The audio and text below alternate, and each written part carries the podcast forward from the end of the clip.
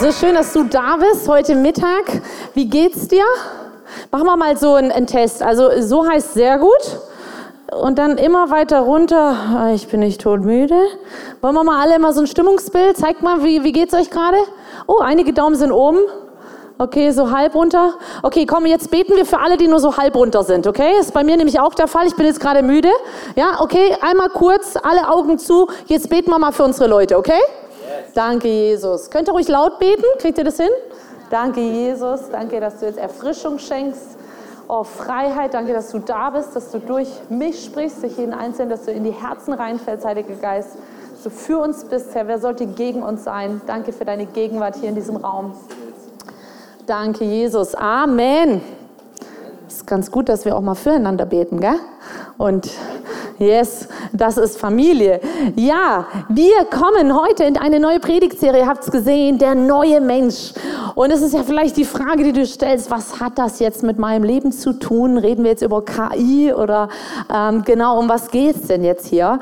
Und ich möchte dich so ein bisschen zurückerinnern an eine Predigtserie, die wir letzten Herbst hatten. Und zwar ging es darum, dass wir, als wir Jesus in unser Leben eingeladen haben, sind wir, wie die Bibel sagt, von neuem geboren worden. Oder sie benutzt ein Wort, das nennt sich Wiedergeburt. Und dazu gibt es eine ganze Predigtserie, auf die jetzt sozusagen diese Serie auch aufbaut. Deswegen möchte ich dich ermutigen, nutz doch mal die Pfingstferien jetzt oder die Sommerzeit und zieh dir da nochmal Predigten zu rein. Äh, findest die auch bei uns auf dem äh, YouTube-Kanal, ICF Schwarzwald-Bodensee, oder du kannst hier abscannen, dann bist du direkt bei dem Link. Einfach mal nochmal anschauen, was genau bedeutet denn eigentlich Wiedergeburt? Und nämlich jetzt geht es darum, wenn du wiedergeboren bist, dann bekommst du ein neues Leben, sagt die Bibel. Dann wirst du ein neuer Mensch. Das heißt, du bekommst eine neue Identität. Das wollen wir uns heute mal anschauen. Und du bekommst neue Herrschaftsansprüche. Das heißt, du hast neue Rechten und auch neue Pflichten. Und das ist wichtig, dass wir das verstehen. Deswegen heute mein Thema, meine Identität oder wer bin ich eigentlich? Wer bin ich eigentlich? Okay ich brauche so ein bisschen eure Response, ja? Also ihr müsst so ein bisschen, ah, krass, oh, ja, das wäre, ja, danke, das würde mir helfen.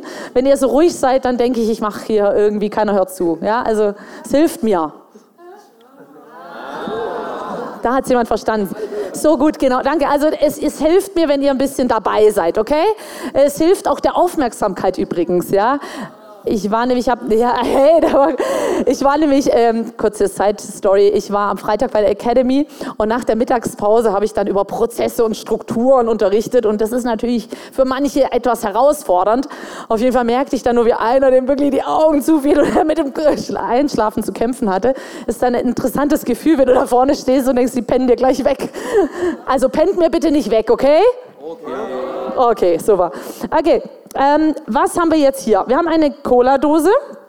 Und jetzt habe ich mal eine Frage, was glaubt ihr, wie viel Gewicht hält so eine Dose aus? Also wer würde sich zutrauen, sich da drauf zu stellen und die Dose hält? Mal Hand hoch. Okay, einige. Schwangere mit Baby, ja, okay. Ähm, was glaubt ihr, wie viele Personen kann man denn da draufstellen? Vier. Vier? Okay, ja. Also man kann in eine, auf eine geschlossene Cola-Dose, wir können es ja mal testen, ne? ich habe es jetzt gar nicht getestet, ehrlich gesagt, aber äh, man sagt 300 Kilo. Ja? Also ist ja ordentlich, oder? Okay, was passiert, wenn ich jetzt das mache?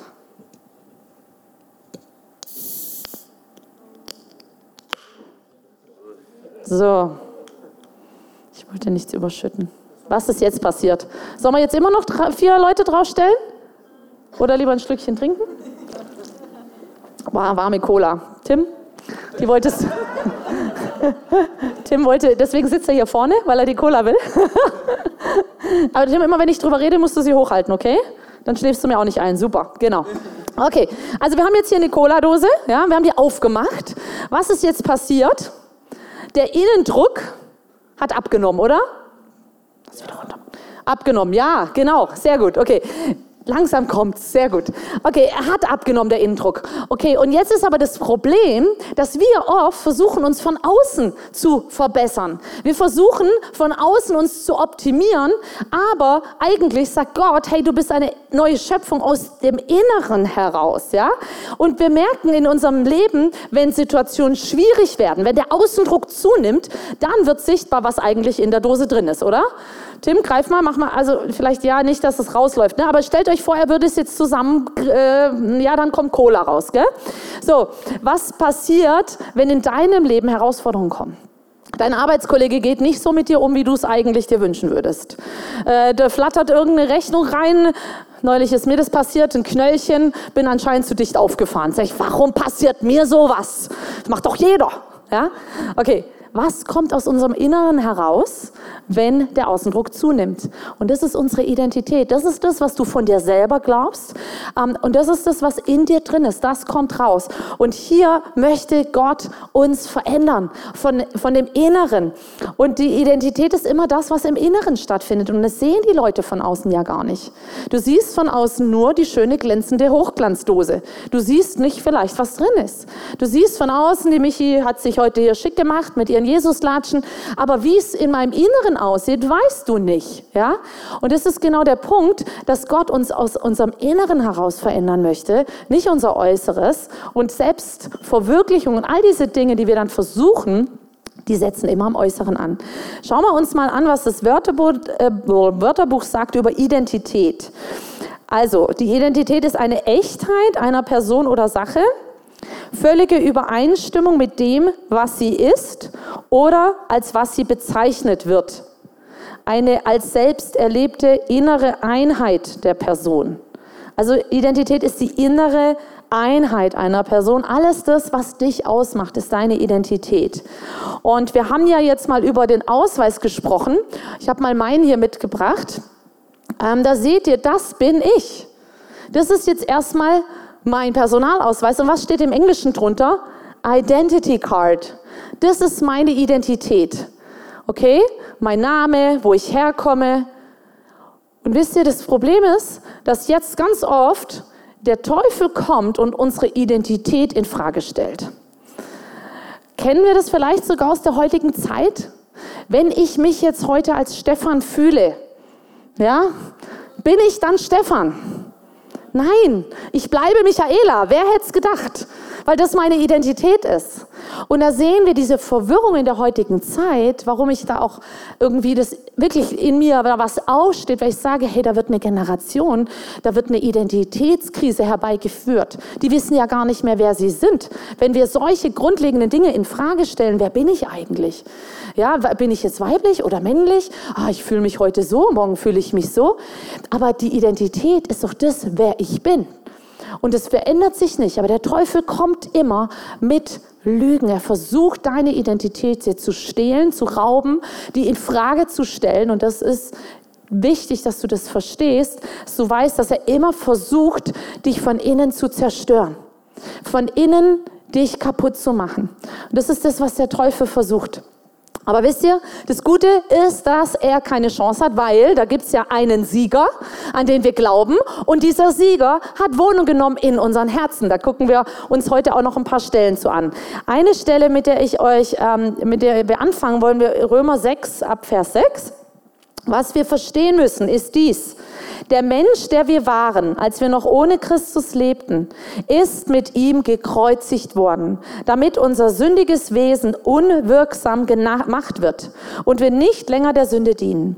Denn wer gestorben ist, ist vom Herrschaftsanspruch der Sünde befreit. Und da wir mit Christus gestorben sind, vertrauen wir darauf, dass wir auch mit ihm leben werden. Das heißt, das heißt, was sagt hier Paulus? Was ist passiert, als du Jesus in dein Leben eingeladen hast? Dein sündiges Wesen ist wirksam gemacht worden? Unwirksam gemacht worden. Das heißt, die Sünde hat gar keinen Herrschaftsanspruch mehr auf dich. Halleluja, da kann man ja mal jubeln, sagen, cool, das ist passiert am Kreuz, wo ich Jesus in mein Leben eingeladen habe. Die Sünde hat keinen Herrschaftsanspruch mehr an mir. So, das ist mal deine Identität. Die Sünde hat keinen Anspruch mehr an dir. Ja, jetzt kommt da irgendwie so ein Angebot vom Teufel, dann kannst du sagen, nee, bin ich nicht mehr. Gehört nicht mehr zu meiner Identität. Ich bin neu geboren. Da schauen wir mal 2. Korinther 5 an. Das bedeutet aber, wer mit Christus lebt, wird ein neuer Mensch. Er ist nicht mehr derselbe, denn sein altes Leben ist teilweise vorbei. Sein altes Leben ist vorbei. Ein neues Leben hat begonnen. Oder die andere Übersetzung, Schlachter sagt darum, ist jemand, in Christus, so ist er eine neue Schöpfung. Das Alte ist vergangen, siehe, es ist alles neu geworden. Und wisst ihr, dass genau das der Punkt ist, den wir in der Taufe feiern? Wir begraben unseren alten Menschen, das alte Ich, das ohne Gott unterwegs war, und wir stehen auf aus diesem Wasser als eine neue Schöpfung. Wenn wir uns das Wort angucken, neu im griechischen Kainos, das heißt, das ist qualitativ neu. Es heißt nicht irgendwie nur ersetzt oder schön gemacht, sondern es ist ein neues, wie ein neues Wesen, eine neue Qualität. Und auch dieses Wort Schöpfung im Griechischen bedeutet Gründung Besiedlung. Ganz interessant, oder? Das heißt, da wird was Neues gegründet, da entsteht was Neues. Das heißt, neue Schöpfung ist eine komplett neue Kreatur. Das alte Ich gibt es nicht mehr. Die alte Michi ist tot. Gute Nachricht für alle, die mit mir zusammen unterwegs sind. Ja? Die alte Michi gibt es nicht mehr, sondern die neue, die ist auferstanden, als ich zwölf war und mich habe taufen lassen. Und wisst ihr, am besten lässt sich das erklären mit dem äh, Begriff Metamorphose. Haben wir Biologen unter uns? Bio-LK, wie ich? da habe ich das, glaube ich, mal gelernt. Also auf jeden Fall ähm, Kaulquappen. Schon mal gemacht? In so einem Tümpel auf der Terrasse hatten wir so einen, so einen Bottich als Kinder. Und haben wir dann immer die Kaulquappen reingemacht. Aber irgendwie haben wir dann nicht mehr darauf gewartet, dann die Frösche zu versorgen. Also das war nicht ganz so tierfreundlich. Aber ähm, was passiert aus Kaulquappen? Entstehen irgendwann Frösche. Ja? Aus einer Larve entsteht irgendwann eine Libelle. Und das Bild kennt ihr wahrscheinlich am ehesten. Aus einer Raupe entsteht ein Schmetterling. Schauen wir uns mal ein Bild von einer Raupe an. Und ich muss sagen, ich verbinde damit jetzt nicht unbedingt was Positives. Ich finde so Raupen, die, die fressen einfach nicht sich nur so durchs Leben durch. Ja, dann machen die auch noch meine schönen Petunien kaputt und so. Also ich finde Raupen irgendwie gar nicht so toll. Weiß nicht, vielleicht geht es euch anders. Ähm, aber so, das ist so der Zustand, sage ich immer, der alten Schöpfung. Ja, vor Jesus. Da waren wir wie so eine Raupe, haben uns so durchs Leben gefressen, ein bisschen rumgechillt. Ja? So, was passiert jetzt? Jetzt kommt ein Verpuppungsprozess. Und das Interessante ist auch bei Metamorphose, dass es wirklich wie ein Tod ist. Natürlich stirbt das Lebewesen nicht ganz, so ist es ja ähnlich bei uns auch mit der Taufe, ähm, aber es ist wie ein, ein, ein Zustand des Todes, wo dieses Wesen eingepuppt ist. Und dann kommt ein völlig neue, eine neue Kreatur raus. Ein Schmetterling. Wow. Ein Schmetterling. Und der Schmetterling ist auch was Wunderschönes. Da gibt es sogar, ähm, in Schallstadt haben wir ein Schmetterlingshaus. Da kannst du Schmetterlinge angucken, weil die so schön sind. Ja, die, die haben so wunderschöne Facetten, tolle Farben, eine Leichtigkeit, die fliegen und so weiter. Und wisst ihr, so stelle ich mir das Leben in der neuen Schöpfung vor. Da ist eine Leichtigkeit da. Da ist eine Facettenreichtum da. Da ist was Schönes. Und Gott hat dich zu einem neuen Leben berufen. Und das lesen wir in Galater 4, Vers 3, da steht, genau so ging es auch uns. Als Unmündige waren wir unter die Prinzipien der Welt versklavt. Vorhin haben wir von der Sünde gehört, wo wir versklavt waren. Weil ihr nun aber, also seine Söhne und Töchter seid, hat Gott den Geist seines Sohnes in eure Herzen gesandt. Den Geist, der in uns betet und aber Vater ruft. Daran zeigt sich, dass du kein Sklave mehr bist, sondern ein Sohn. Wenn du aber ein Sohn bist, bist du auch ein Erbe. Gott selbst hat dich dazu bestimmt. Du bist Sohn, Tochter des Höchsten. Du darfst aber Vater sagen. Aber ist aus dem Aramäischen und bedeutet eigentlich Papa, Papi. Das ist unser Anrecht, dass du dem lebendigen Schöpfer von Himmel und Erde entgegenstehen darfst und sagen, Papa. Und jetzt kommt's. Wer von euch hat das schon tausendmal gehört? Ich bin ein geliebtes Kind Gottes. Steht auf jedem Auto drauf, gell? Gott liebt dich. Kennt ihr? Ja, alles schon mal gehört. Und wisst ihr, jetzt kommt das Problem. Wenn wir glauben, dass nur weil wir es mal gehört haben, dass es in unserem Verstand drin ist, dass es damit abgeschlossen ist, wirst du nie in die Realität reinkommen, die sich in Christus sein eigentlich heißt. Weil dann ist wie so eine Grenze hier. Du blockierst dein Herz von neuen Offenbarungen. Wenn du sagst, ich habe das schon tausendmal gehört. Die Frage ist, ist es in deinem Leben eine Realität geworden? Ist es in deinem Leben so, dass wenn der Außendruck kommt, dass aus dir Jesus rauskommt? Dass aus dir Liebe rauskommt? Dass man erkennt, hey, die Person, die muss sich nicht mehr vergleichen.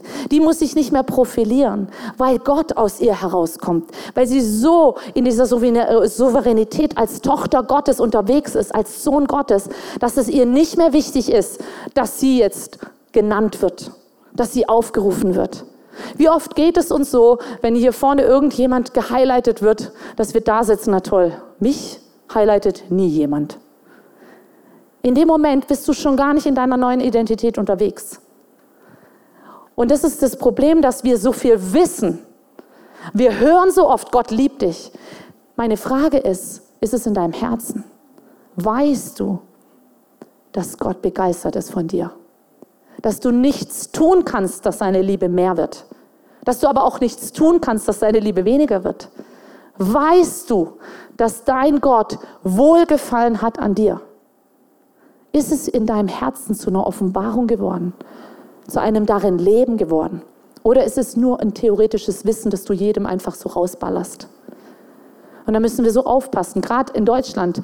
Wir sind so von unserem Verstand geprägt, wir wissen so viel, aber wir erleben wenig. Also wenn ich uns Christen angucke, wo machen wir wirklich einen Unterschied? Wo kommt wirklich unter Druck die Liebe Gottes raus? Und da erkennen wir, hey, dann bringt uns das Wissen nicht weiter. Es muss zu einer Offenbarung werden, es muss zu einem Lebensinhalt werden. Und wisst ihr, jedes Verhalten von mir, was nicht nach Jesu Art ist, was nicht ist, wie Jesus es machen würde, ist außerhalb meiner Identität. Wenn dein Verhalten nicht so ist, wie Jesus es machen würde, dann bist du noch nicht in dieser Identität unterwegs als Sohn Gottes, noch nicht voll. Wir sind ja auf dem Weg. Aber ich sage immer, solange noch nicht Jesus bei mir bei jedem Druck rauskommt, ähm, habe ich noch einen Prozess, habe ich noch einen Weg zu gehen, muss ich mich noch mehr der Liebe Gottes aussetzen. Und das Thema ist, dass eigentlich jede Sünde den Ursprung in einem Identitätsproblem hat. Jede Sünde ist eigentlich im Ursprung in einer fehlenden Identität zu finden. Denn da, wo du nicht weißt, wer du bist, da handelst du konträr zu dem, wer du bist. Ich erzähle euch eine Story. Und zwar war da ein Junge, der wurde nach der Geburt verwechselt im, ähm, auf der Säuglingsstation und er landete in einer sehr, sehr armen Familie. Und diese Familie, die hat sich wirklich nur mit Betteln und Stehlen und so über Wasser gehalten. Und so ist er aufgewachsen. Hatte immer zu wenig Essen, hatte immer zu wenig Kleidung, er war gewohnt zu stehlen. Und jetzt kommt der Tag und der König erfährt, dass sein Sohn bei der Geburt verwechselt wurde. Und er stellt fest, dass dieser Bettlersohn sein Sohn ist. Und er holt ihn an den Königshof und sagt, so, mein Sohn, du bist mein Sohn, auch wenn du jetzt äh, all die Jahre in einem anderen Umfeld warst, aber von der DNA her, die Blutslinie, du bist mein Sohn. Deswegen gehört dir jetzt alles, was mir gehört. Du bist jetzt mein Erbe, du bist mein Sohn. Und jetzt lebt dieser Sohn am Königshof. Was macht er? Er sitzt da, Silberbesteck, schnell in die Tasche, weil er es gelernt hat sein ganzes Leben. Er sieht, wow, tolles Essen, steckt sich was ein, guckt, dass die Diener ihn bloß nicht sehen, äh, nimmt es mit hoch in sein Zimmer, äh, passt auf, dass er irgendwelche schönen Klamotten bekommt, klaut die im Kleiderschrank von seinem Bruder raus und denkt, ah, hoffentlich merkt das nicht. Und er versteht nicht, dass ihm alles gehört, weil er es noch nicht gelernt hat. Und das ist oft der Punkt, dass wir eigentlich in eine neue in, in eine neue ähm, Familie reingekommen sind. Du gehörst jetzt zum König der Könige, dir gehört alles, was ihm gehört.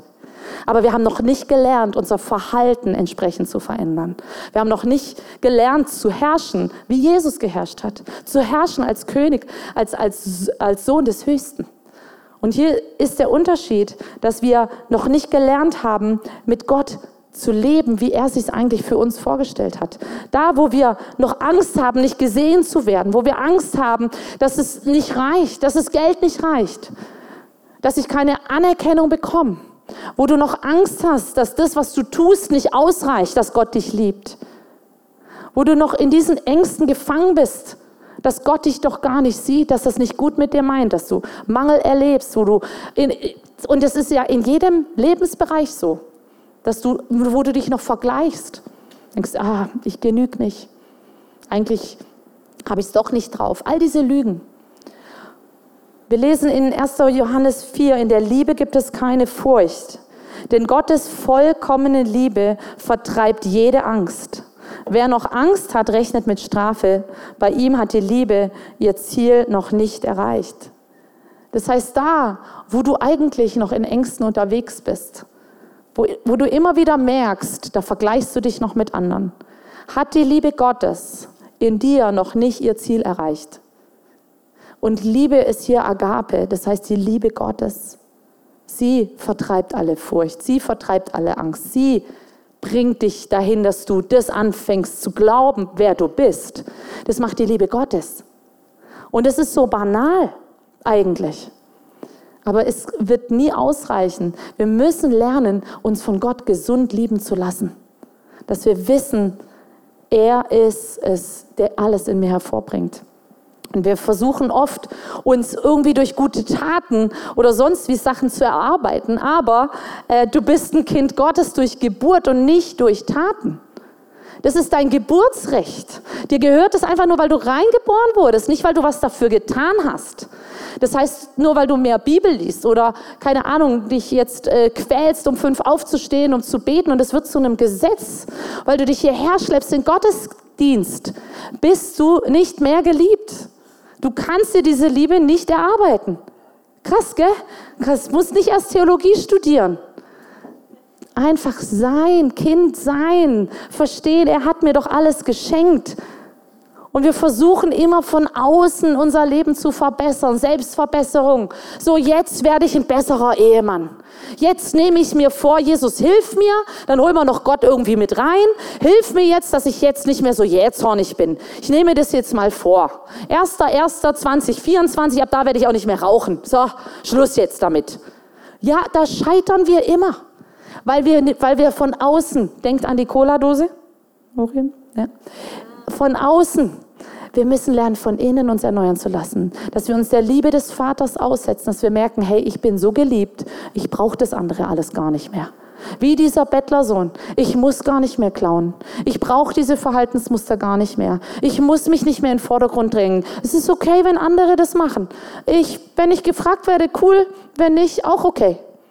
Schaffst du das, dass es dir nichts ausmacht? Dass jemand anders eine Gehaltserhöhung bekommt und du nicht? dann bist du in deiner Identität. Wenn du merkst, oh, die und die, die kann das eigentlich viel besser, dann kommst du ins Vergleichen rein. Wieder außerhalb deiner Identität, das bist du nicht mehr. Und die Frage ist ja, wie kommen wir in diesen neuen Lebensstil rein? Oder wir wünschen uns das ja eigentlich alle. Und ähm, das lesen wir in 1. Thessalonicher 5. Gott selbst, der Gott des Friedens, helfe euch, ein Leben zu führen, das in jeder Hinsicht heilig ist. Es ist damit gemeint, ein Leben zu führen, was durch und durch gedrängt ist von dem, wie Gott ist.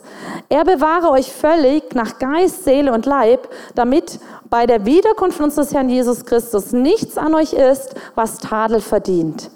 Und jetzt steht hier, er bewahre euch völlig nach Geist, Seele und Leib. Und wisst ihr, das ist so ein, ein, eigentlich eine Zusammenfassung, wie wir Menschen gebaut sind.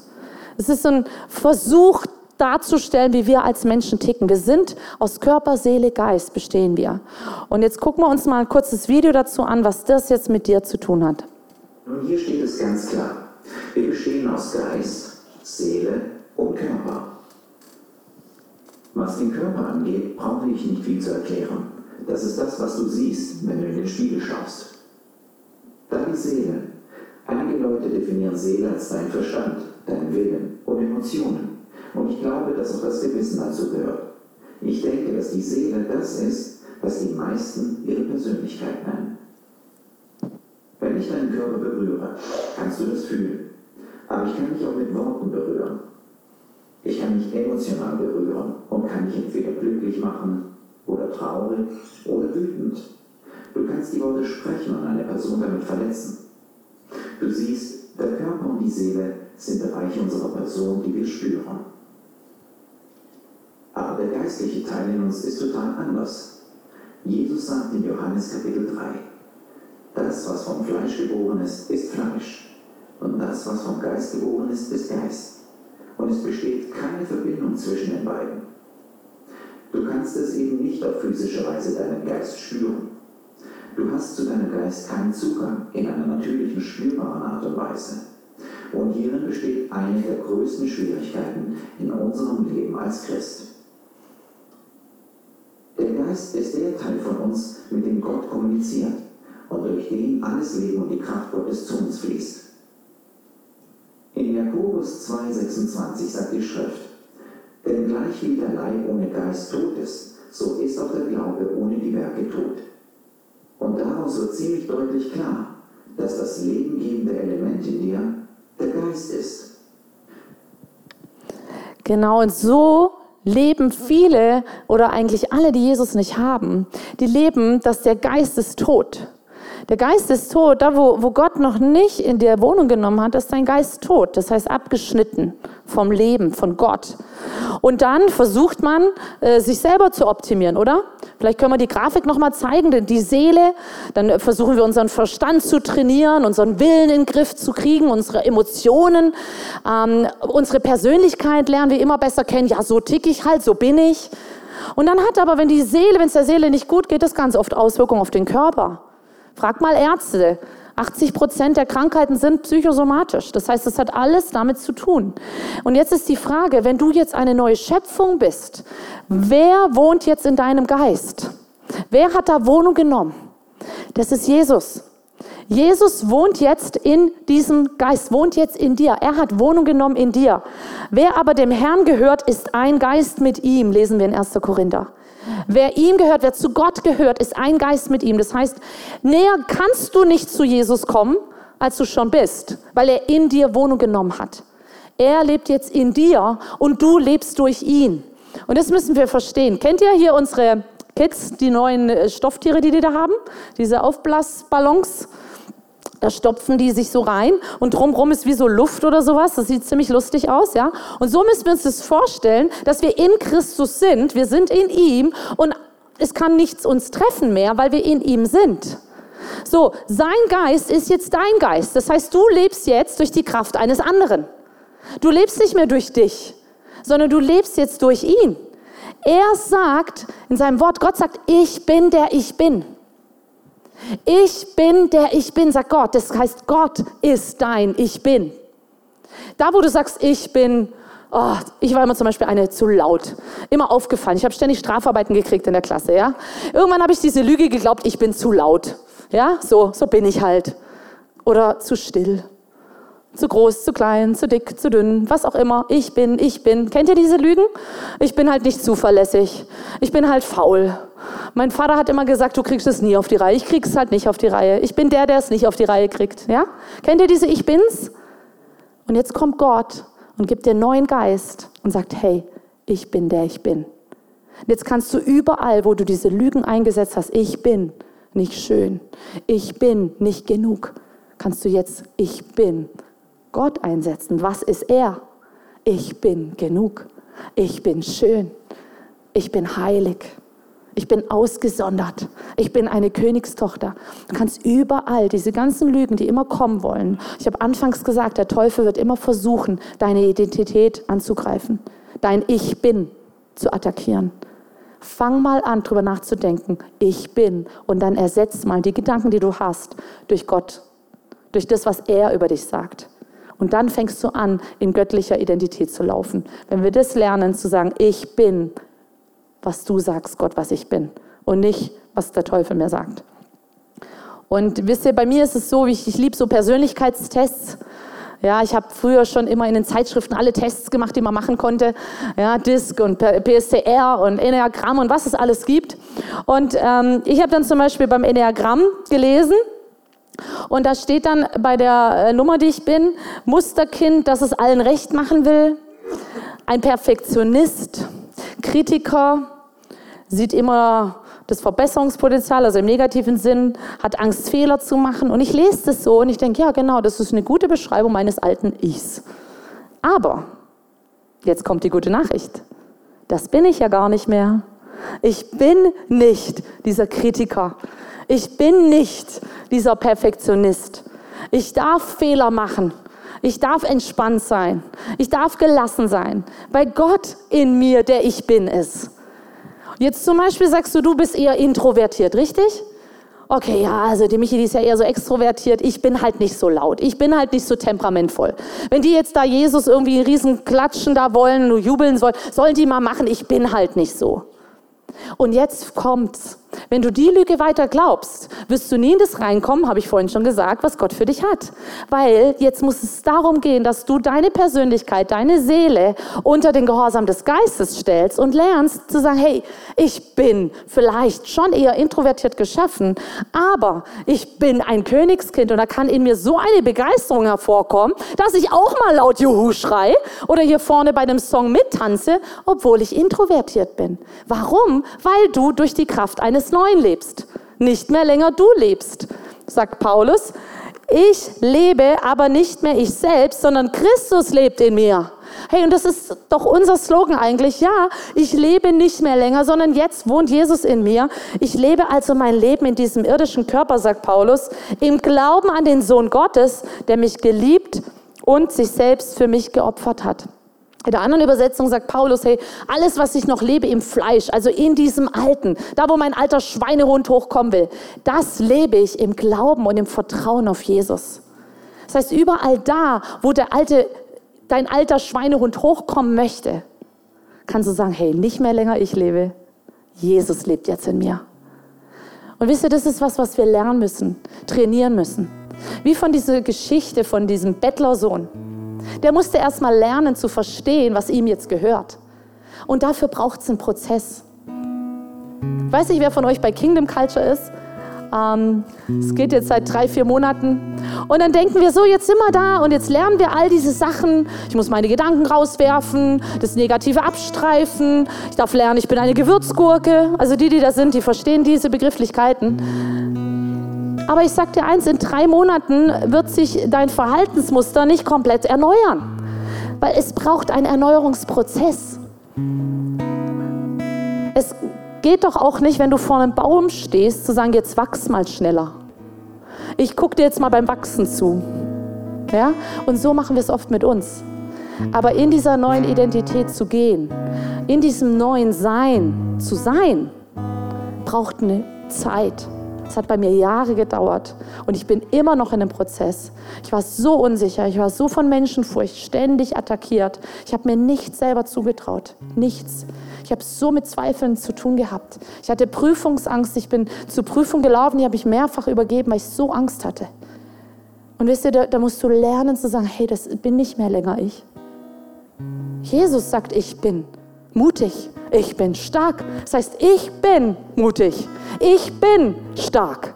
Ich bin nicht mehr die Michi, die Angst hat vor Prüfungen. Ich bin nicht mehr die, die sich ständig in Zweifel setzt. Ich bin nicht mehr die. Ich bin eine neue Schöpfung. Und das ist auch deine Identität. Und ich weiß nicht, was dein Ich bin ist. Und ich fände es schön, wenn wir einfach mal die Augen zumachen. Ich möchte euch in so eine Reaktionszeit reinleiten, wo du sagst, stell dir mal so dein Leben als Raupe vor, dein altes Leben. Und schreib einfach mal so wie Begriffe dazu, wo du sagst, so dachte ich bin ich. Das sind so die Lügen, die ich glaube. Ich bin aufbrausend, ich bin minderwertig, was auch immer dein Ich bin ist.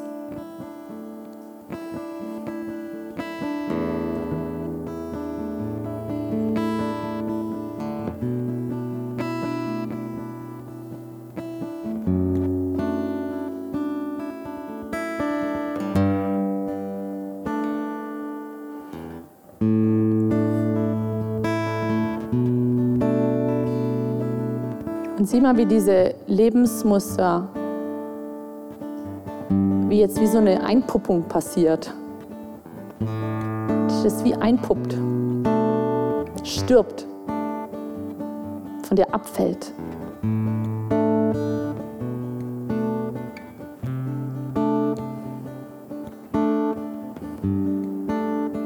Angst, nicht genug zu sein, Selbstzweifel, Dinge falsch zu machen, mache ich es richtig?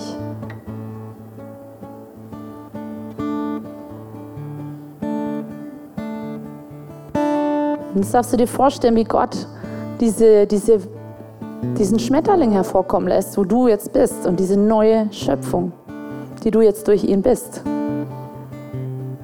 Und frag mal Gott, wie siehst du mich jetzt?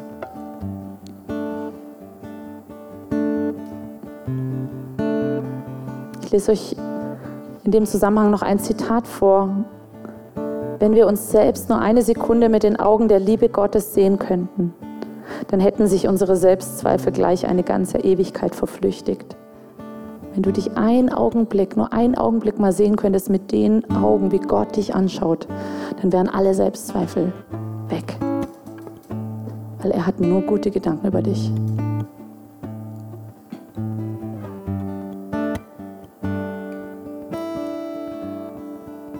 Und wir werden da auch gleich nochmal reingehen während dem nächsten Song, wo du einfach dir nochmal so das abholen darfst, was Gott über dich ausspricht, was er über dich sagt. Ich möchte euch noch einen Vers mitgeben, denn heute ist ja Pfingsten. Wisst ihr, die Hauptaufgabe des Heiligen Geistes ist, dass wir uns immer wieder daran erinnern, wer wir in Jesus sind. Deswegen kam der Heilige Geist. Dass du immer wieder daran erinnert wirst, dass du einen Beistand hast, der das in dir hervorkommen lässt. Dass du trainiert wirst, auf deinen Geist zu hören, auf das, was Gott hat. Und nicht mal deiner Seele so viel Raum zu geben. Und zu lernen, in diesen Prozess zu gehen.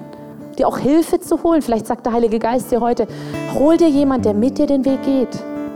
Geh mal zur Lebensberatung und, und, und guck mal, warum hast du immer Depression? Was ist da mit deiner Seele los? Und, und lass Heilung reinsprechen von Gott. Wir können uns nicht selbst optimieren in zwei, drei Monaten. Es braucht, es braucht Zeit. Es braucht Leute von außen, die einem dabei helfen. Und da möchte ich dir Mut machen, dem Heiligen Geist da Raum zu geben. Jesus hat nämlich zu seinen Jüngern gesagt, glaubt mir, es ist wirklich das Beste für euch, wenn ich fortgehe. Denn wenn ich nicht wegginge, käme der Beistand nicht zu euch. Wenn ich jedoch fortgehe, werde ich ihn zu euch senden. Und dieser Beistand, den hat er zu uns gesandt. Das feiern wir heute, dass dieser Beistand da ist, der dich immer wieder an deine Identität erinnert, an deine neue Identität. Und der dich immer wieder aufmerksam macht, wo du noch deiner Seele zum Beispiel zu viel Raum gibst.